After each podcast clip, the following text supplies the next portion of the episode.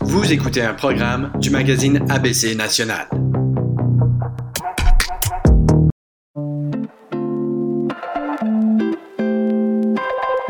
Bonjour, ici Yves Fagui, rédacteur en chef du magazine ABC National. Cet épisode d'après la pandémie est présenté par la financière des avocates et avocats. Obtenez des conseils d'experts et des assurances et investissements de qualité avec la financière des avocates et avocats. Et comme ils sont à but non lucratif, vous obtenez une valeur exceptionnelle. Pour commencer, rendez-vous sur financièredesavocats.ca. J'ai le privilège d'avoir comme invité aujourd'hui le très honorable Richard Wagner, le juge en chef à la Cour suprême du Canada, qui se montre très généreux avec son temps aujourd'hui en acceptant de s'entretenir avec l'équipe de l'ABC et juriste branché pour nous parler du travail de la Cour suprême dans cette période très inhabituelle. Bienvenue, Monsieur le juge en chef Wagner. Merci beaucoup, Maître Fagui. Alors, on s'entend que euh, nous venons de vivre une année exceptionnellement étrange. Euh, c'est le cas pour tout le monde et j'imagine que les juges euh, de la Cour suprême ne sont pas des exceptions dans ce cas-là. comment vivent-ils la crise sanitaire? Ben, comme vous le mentionnez, euh, M. Fagui, les juges ne sont pas différents des autres. Alors, on, a, on, a, vécu sous le choc au mois de mars 2020 quand le tout est arrivé. Et euh, en tant que professionnel, évidemment, euh, il a fallu réagir euh, soudainement et rapidement. On n'était pas prêt pour ça. On ne s'attendait pas à ça. Et les tribunaux à travers le pays ont dû immédiatement réagir et trouver des moyens pour continuer à, continuer à rendre service, continuer à rendre des jugements, continuer à, rendre justice. Euh, parce que j'aime le dire, parce que je, je, je, je, le crois profondément, la justice, c'est pas simplement euh, un domaine de pratique, c'est un besoin humain. Alors, euh, c'est essentiel de pouvoir maintenir l'accès à la justice au quotidien. Alors, soudainement, là, du jour au lendemain, les, les, surtout les tribunaux d'instance ont dû ont dû recourir à la technologie pour assurer les services d'urgence en matière familiale, entre autres. Là. Euh, et euh, j'ai été impressionné, moi, par la, la détermination euh, des juges à travers le pays, toutes cours confondues, pour trouver des manières immédiatement pour s'assurer de, de, de, couvrir les matières d'urgence. À la Cour suprême comme telle, comme les cours d'appel en général dans le pays, évidemment, on n'avait pas les mêmes défis dans le sens où on n'a pas à entendre le témoin, on n'a pas à administrer de la preuve ou à recevoir de la preuve. Donc, si je peux m'exprimer un peu, c'était c'était un petit peu plus facile de s'adapter avec la, la nouvelle technologie dans les cas qui le permettaient. C'est pas toutes les provinces, c'est pas toutes les cours qui avaient accès à la technologie pour entendre des causes à distance. Pour nous, à, la cour, euh, évidemment, depuis les années depuis les années 80, on a la possibilité pour les avocats de plaider par, visio mais euh, alors que les juges évidemment doivent être en, en, salle, euh, mais c'est jamais utilisé parce que les, les, avocats, puis je les comprends, préfèrent euh, très souvent venir à la Cour suprême pour entendre. Mais la Cour suprême a été fermée à partir du mois de mars 2020, l'immeuble. Donc euh, jusqu'au mois de juin, on a suspendu les dossiers, les auditions. On a repris simplement au mois de juin, et on a repris en visio uniquement, entièrement. Alors, les avocats chez eux ou à leur bureau, les juges chez eux ou euh, au bureau ici à la Cour, mais il y avait personne en présence et on a fait quand même des auditions importantes qui sont avérées un succès. Plus la, la situation évoluait, évidemment, on s'est adapté. Alors, on a configuré euh, la salle d'audience en conséquence en installant des plexiglas, par exemple, à l'automne. On a, euh, on a ajouté des mesures de sécurité. Et à l'automne, on a commencé les auditions euh, en présence, mais sans public. Les avocats, les juges. On a installé un deuxième banc, par exemple. On a réarrangé la salle. Ça voulait dire donc d'installer des nouvelles mesures de protection. Ça s'est bien déroulé également, mais à mesure que la crise, évidemment, s'accentuait, là, depuis le mois de décembre, janvier, février, euh, on, a décidé de procéder euh, par visio. Alors, les avocats plaident euh, à distance, et les juges, pour la majorité d'entre nous, sommes présents dans la salle d'audience. Ça va très bien. On n'a pas de retard et on a des audiences tous les mois. On va continuer au mois de février, au mois de mars, avril, mai. On a des dossiers fixés jusqu'à la, jusqu'au mois de juin. Alors, ça pour nous, les juges de la Cour suprême, ça a demandé euh, une attention euh, particulière pour rendre les lieux sécurs. Euh, et pour moi, comme juge en chef, Je voulais m'assurer d'une part qu'on continue à rendre la justice dans les dossiers, mais de façon sécuritaire pour nos employés, notre personnel et pour mes collègues les juges. Et, comment ça s'est passé sur le plan des délibérations entre les juges, justement, pour, euh, pour discuter des, des, causes devant vous? Alors, autrefois, là, je dis autrefois, avant la pandémie, évidemment, on, délibère, on délibérait dans une salle, tous les, tous les neuf en même temps, ce qui ajoute à la, à la collégialité, si je peux dire, l'expression plus facile des opinions. Là, il fallait s'ajuster avec le mode, euh, le mode de visio. Alors, par exemple, euh, tout se fait sur des plateformes où on se voit sur écran, mais à distance. Alors, euh, je craignais un peu l'exercice, puis finalement, que c'est avéré un, exercice très, très euh, positif. Ça va très bien.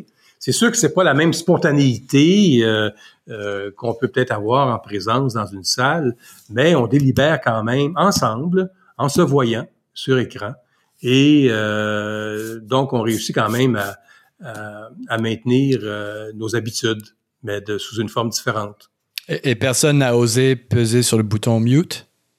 non, mais il y a beaucoup de gens qui oublient de l'enlever, par exemple. On est toujours appris à, rappeler les mêmes consignes.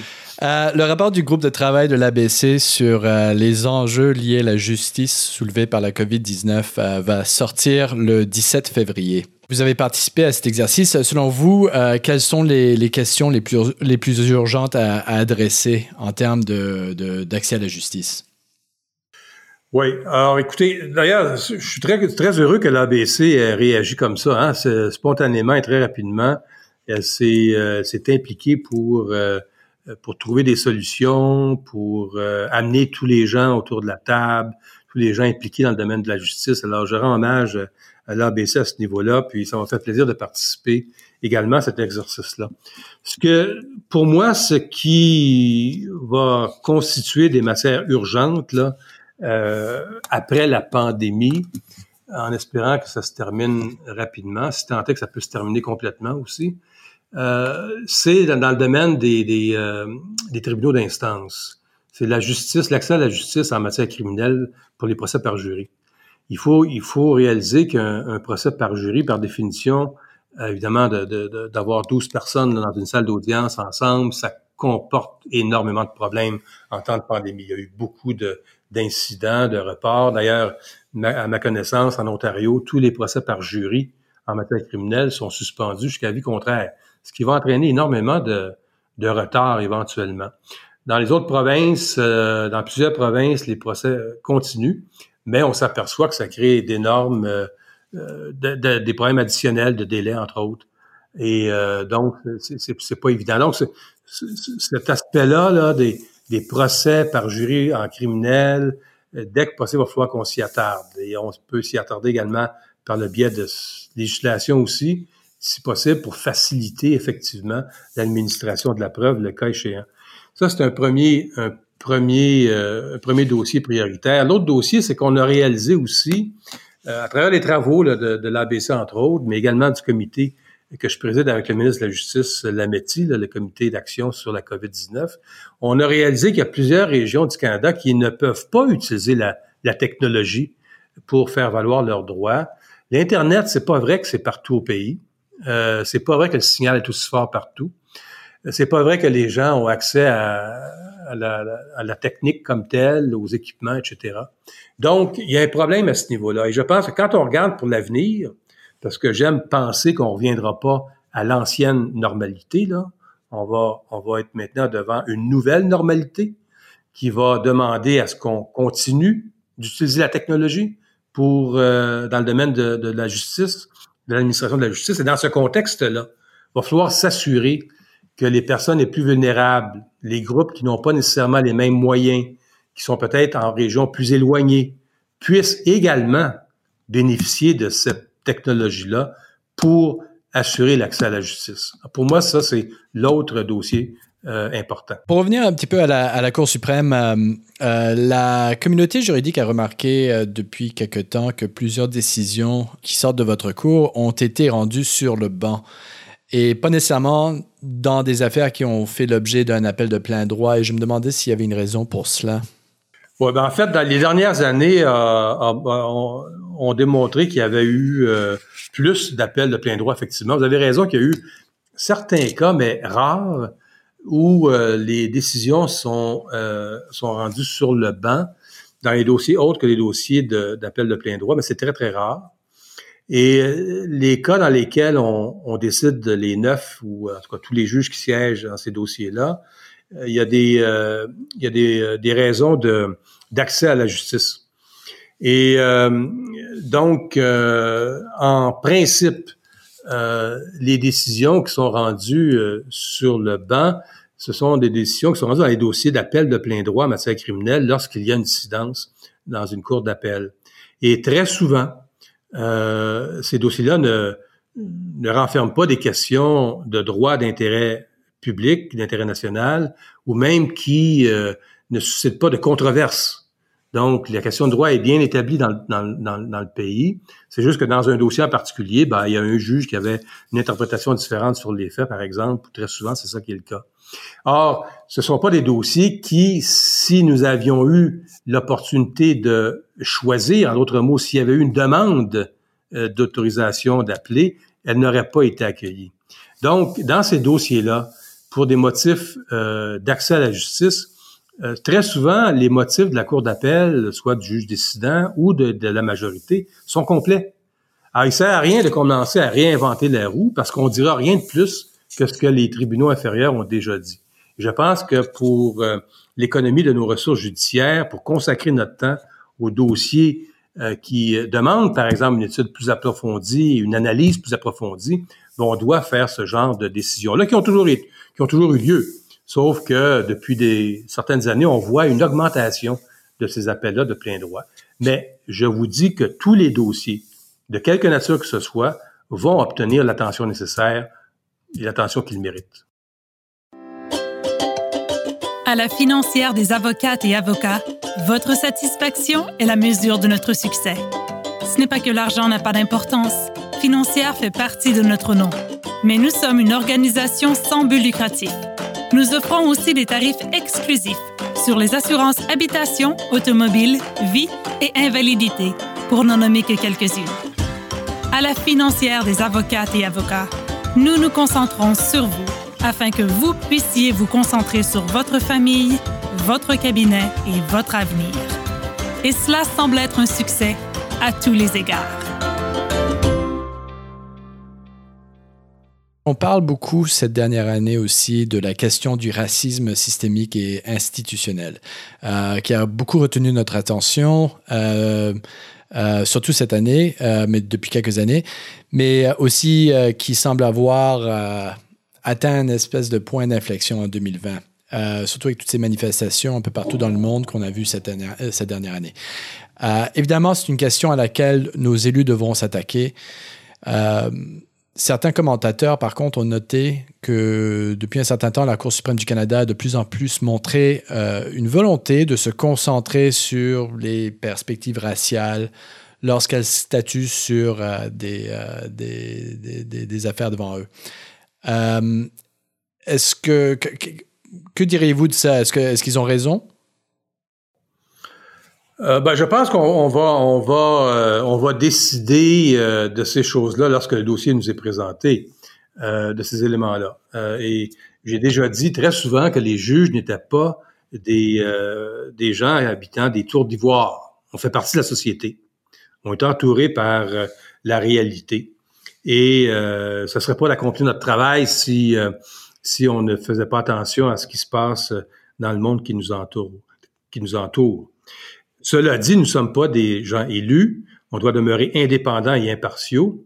Et on s'exprime par le biais de nos jugements et notre décision. Et lorsque le dossier nous est présenté, qui implique euh, des éléments, euh, comme vous avez mentionné, au niveau euh, du racisme, entre autres, ben, on va décider.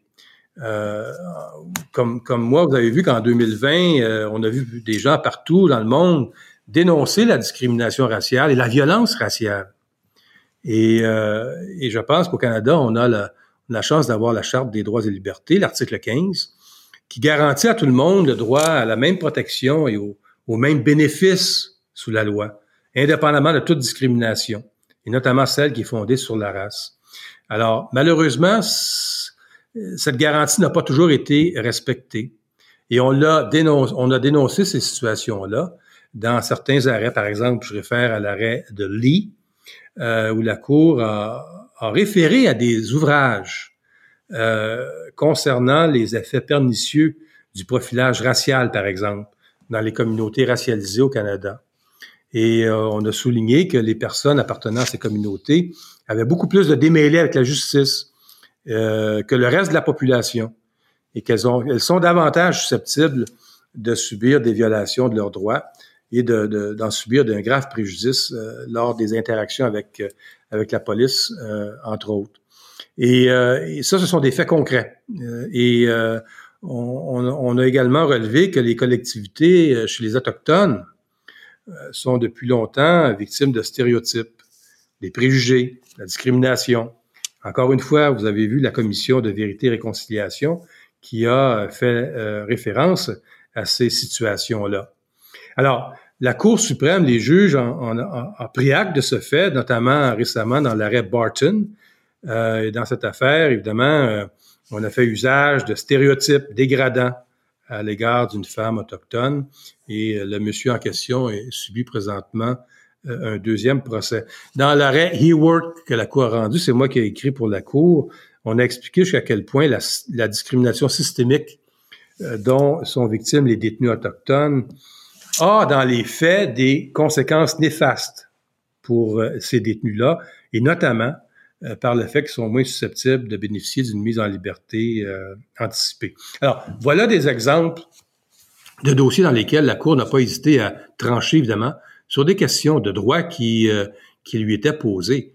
Nous ne sommes pas des élus, mais nous avons un rôle à jouer dans une société en tant que juge lorsque les dossiers nous sont présentés. En ce moment, vous occupez un, autre rôle. Euh, euh, alors, les événements récents ont fait en sorte que vous devez assurer l'intérim en, en, attendant la nomination d'un nouveau gouverneur général. Euh, pouvez-vous expliquer à nos, nos, éditeurs comment il se fait qu'historiquement le poste de juge en chef soit appelé à assumer ses fonctions vice-royales? Oui, alors ça me fait plaisir de l'expliquer parce que je réalise que beaucoup de gens euh, ne, ne, ne, comprennent pas nécessairement d'où ça vient, ça, cette, cette présence du juge en chef euh, du Canada comme, comme euh, administrateur. En fait, euh, j'ai été nommé administrateur du gouvernement du Canada et non pas gouverneur général, en attendant qu'un gouverneur général ou une gouverneure générale soit désigné prochainement. Et j'ai donc été assermenté le 23 janvier dernier, suite à la démission euh, de l'ancienne gouverneure générale. J'ai donc été assermenté ici à la Cour euh, comme administrateur du gouvernement du Canada en présence du greffier du Conseil privé.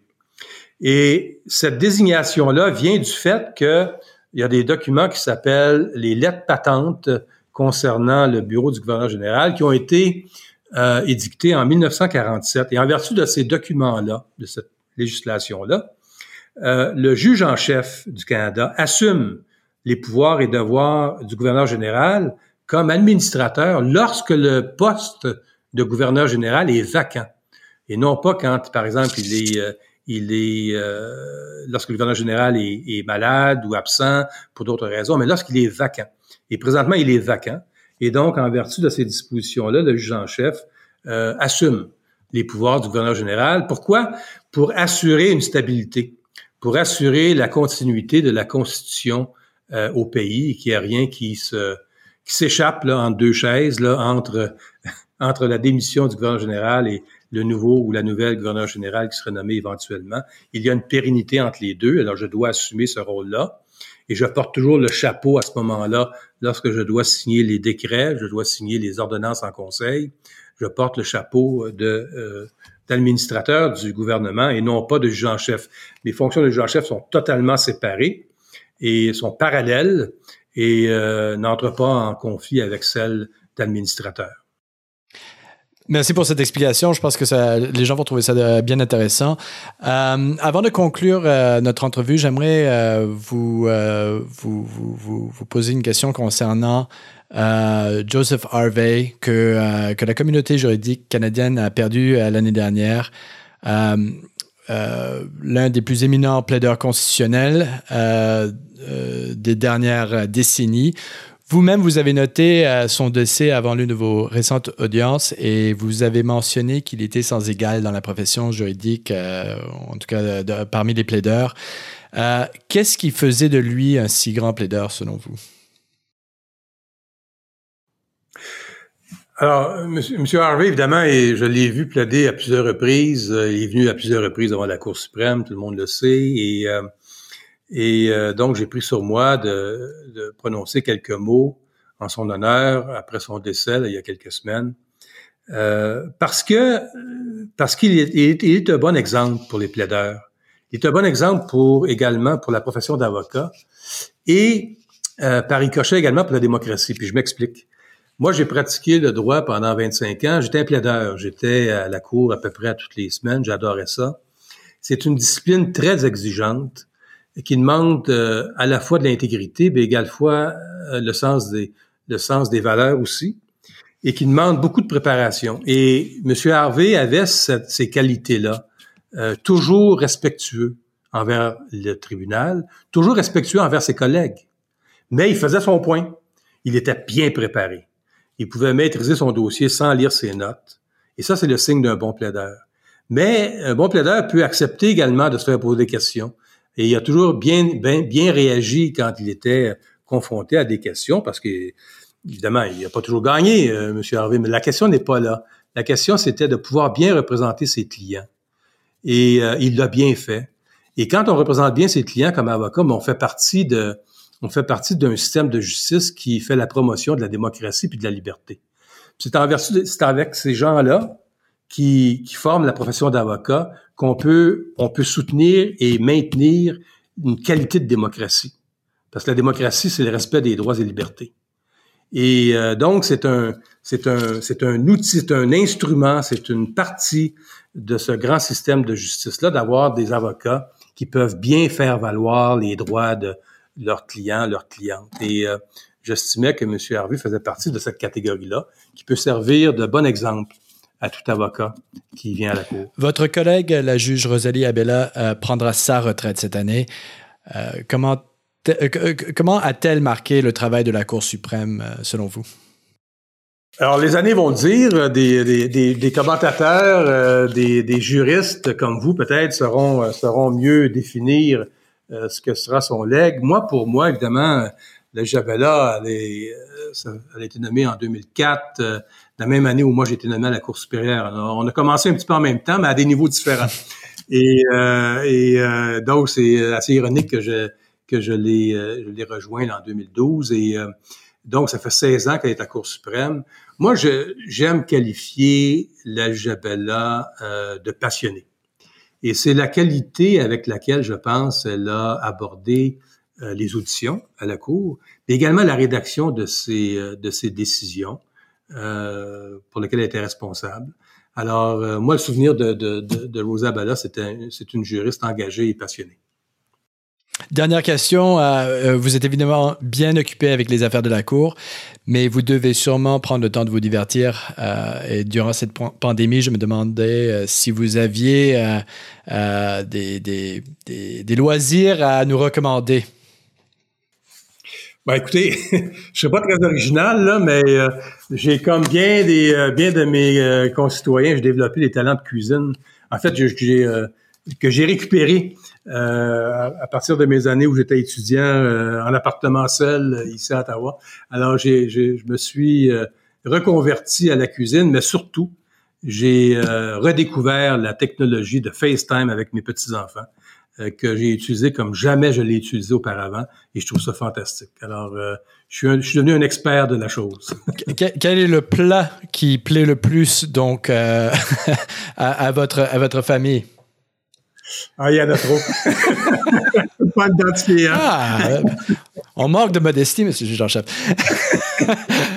bon, bien sûr, ce, nous, euh, nous devons malheureusement conclure l'entrevue. Euh, j'aimerais vous remercier, monsieur le juge-en-chef Richard Wagner, de nous avoir éclairé sur ces grandes questions et, euh, et sur vos conseils pour, pendant la pandémie. Merci beaucoup. Ça a été un plaisir pour moi. Je vous remercie, maître.